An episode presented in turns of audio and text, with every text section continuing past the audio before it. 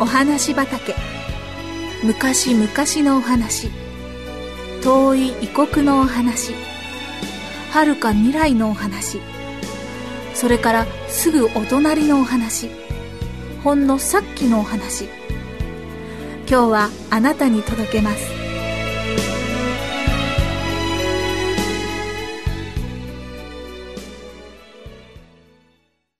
勇敢な少女。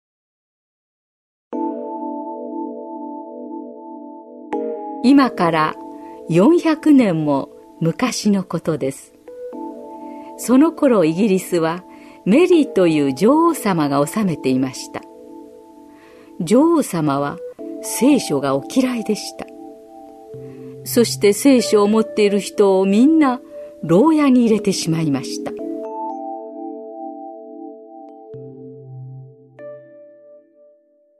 イギリスの西の方にハラントという村がありますそこに一人の鍛冶屋さんが住んでいました鍛冶屋さんには一人の小さい娘がありました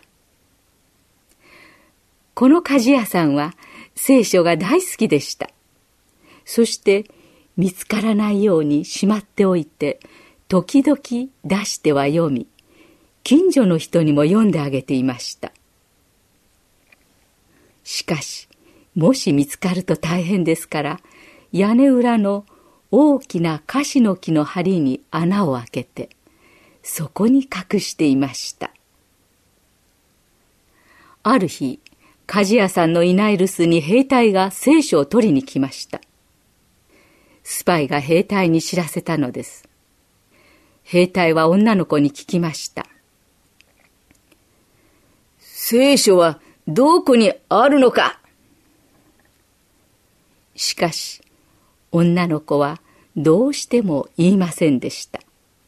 すると兵隊は、家を焼いてしまえば聖書も焼けてしまうだろう。と言って、藁屋根に火をつけてしまいました。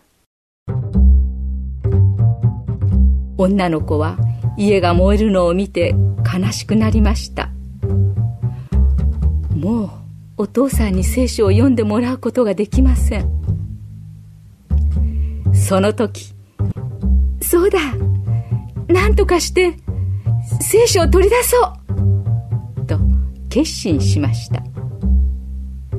しかし誰にも見つからないように聖書を取り出せるでしょうか。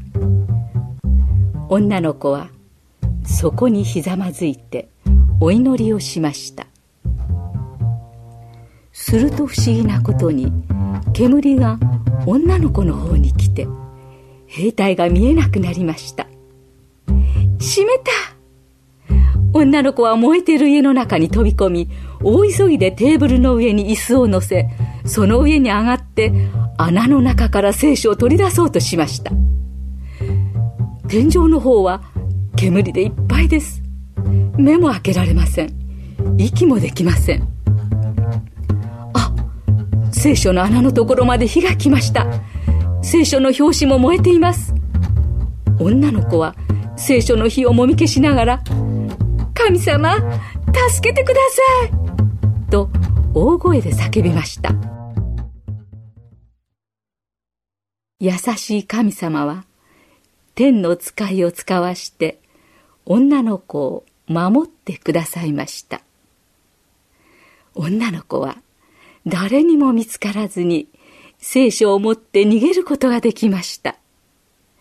そして少し離れたキャベツ畑に聖書を埋めました。埋めてしまうと気が遠くなってそこに倒れてしまいました。しばらくしてお父さんは女の子を見つけました。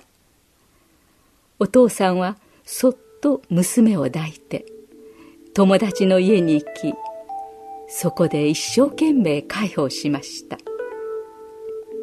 おかげでやけどはだんだん良くなって女の子はすっかり元気になりました。